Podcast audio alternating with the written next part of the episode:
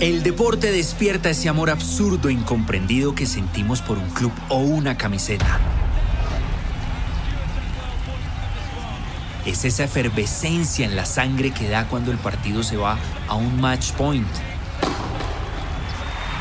Es esa explosión de adrenalina que aparece cuando hay un sobrepaso en una chicana.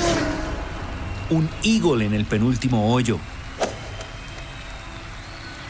o un contragolpe en el minuto 89 y el partido va 2 a 1.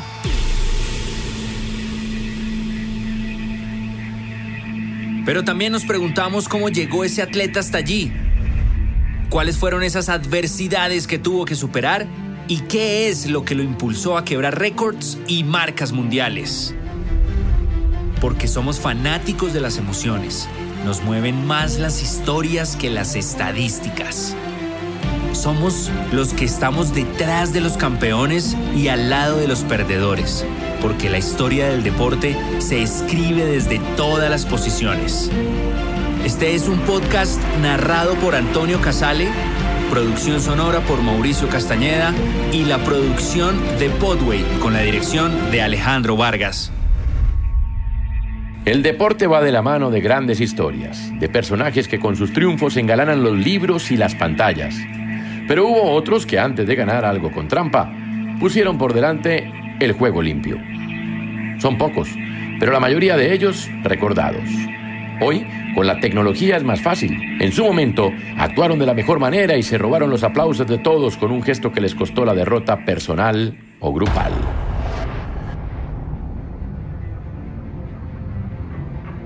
Yo soy Antonio Casale y esto es Al lado del camino un podcast dedicado a las historias más allá de los triunfos. Nuestro quinto episodio lleva como título El juego limpio antes que nada. Cuenta algunos casos recientes y del pasado en los que los deportistas dieron ejemplo y una muestra de grandeza al evitar que la trampa se saliera con las suyas. A la mayoría los tildaron de ingenuos y de querer un mundo mejor en medio del caos que siempre ha perturbado al planeta. Ellos tuvieron la valentía de frenar los corazones por unos segundos y admitir que no habían actuado de buena manera, o al mismo tiempo, ante las injusticias de la vida, actuaron sin pensar en el resultado y la gloria. Ganar una medalla de oro no solo requiere de una buena preparación física y mental, también con trabajo se puede lograr que la suerte esté del lado de uno. Eso no le pasó a Vanderlei Cordeiro de Lima, un atleta brasileño que nació en Cruzeiro de Oeste un 11 de agosto de 1969. Faltaban tres kilómetros y Vanderlei corría con ventaja hacia el oro. Era un hecho. Cuestión de minutos era que Brasil sumara una nueva presea dorada en los Juegos Olímpicos de Atena 2004, cuando de repente una persona del público saltó sobre la humanidad del brasileño, empujándolo fuera de la pista. Sin pensarlo, el brasilero se repuso y volvió a la carrera. Terminó tercero, ganó la medalla de bronce, su himno no sonó en la cuna del olimpismo, no presentó ninguna protesta y el Comité Olímpico Internacional lo agasajó con la medalla de Pierre de Coubertin por su admirable y sorprendente reacción. Es el máximo exponente del juego limpio en el planeta. Marcelo Bielsa es uno de los entrenadores más respetados y admirados por los amantes del fútbol. Tiene fama de hacer mucho con muy poco.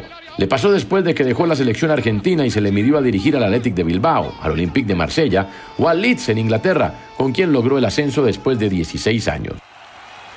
En 2019, cuando estuvo cerca de lograr el ascenso con Leeds y le tocó resignarse con un tercer lugar y disputar los playoffs, su equipo se puso en ventaja con el gol del polaco Klich, cuando uno de los rivales estaba lesionado. Todos en el Aston Villa atacaron al jugador por no tener códigos. De inmediato, Marcelo Bielsa saltó del banco enojado y pidió que se dejaran hacer un gol. En su improvisado inglés gritó, Give the goal.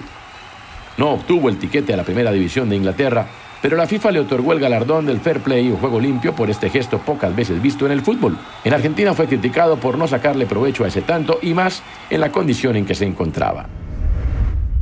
Uno de los grandes goleadores que hay en la historia de los mundiales del fútbol es Miroslav Klose. Marcó un total de 16 goles en cuatro ediciones. En la última levantó el trofeo de campeón que le fue esquivo. Este killer del área nació en Polonia y lo último que se vio de él fue en la Lazio de Italia, en donde dijo basta. Colgó los guayos un primero de noviembre de 2016. Este crack del fútbol mundial dejó huella en la Lazio por sus goles y porque un día le pidió al juez del partido ante Nápoles que le anulara un gol que hizo con la mano. Algo que en 1986 en el duelo entre Argentina e Inglaterra fue imposible de pensar. El ariete demostró que domina los códigos del fair play después de reconocerle al árbitro que había marcado un gol con la mano y provocar que el tanto fuera anulado. El árbitro ya había concebido el gol como legal, pero rectificó después de que el atacante le confesara que no debía subir el marcador porque había rematado con la mano.